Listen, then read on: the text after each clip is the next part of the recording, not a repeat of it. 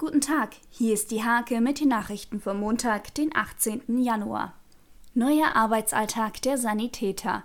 Nach jeder Fahrt mit einem Covid-Patienten wird das komplette Auto desinfiziert und das, obwohl die Einsätze unverändert hoch blieben. Über 20.000 Mal rückte das DRK im Landkreis Nieburg 2020 aus. Das neue Team der ambulanten Wohnungslosenhilfe plant für die Zukunft einige Neuerungen. Es soll unter anderem ein spezielles Angebot geben, das sich ausschließlich an wohnungslose Frauen richtet. Die Nienburgerin Manuela Urban-Lehmann ist eine besondere Künstlerin. Sie erschafft mit ihren Fingern Bilder aus Wolle. Dabei versucht sich die 60-Jährige an Porträts, Landschaften, aber auch an Märchenmotiven aus Wollfasern.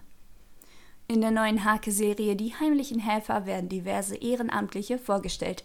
Den Start macht Physiotherapeutin und gute Fee Anna Brandt vom SV Husum. Diese und viele weitere Themen lest ihr in der Hake am Montag oder unter www.diehake.de.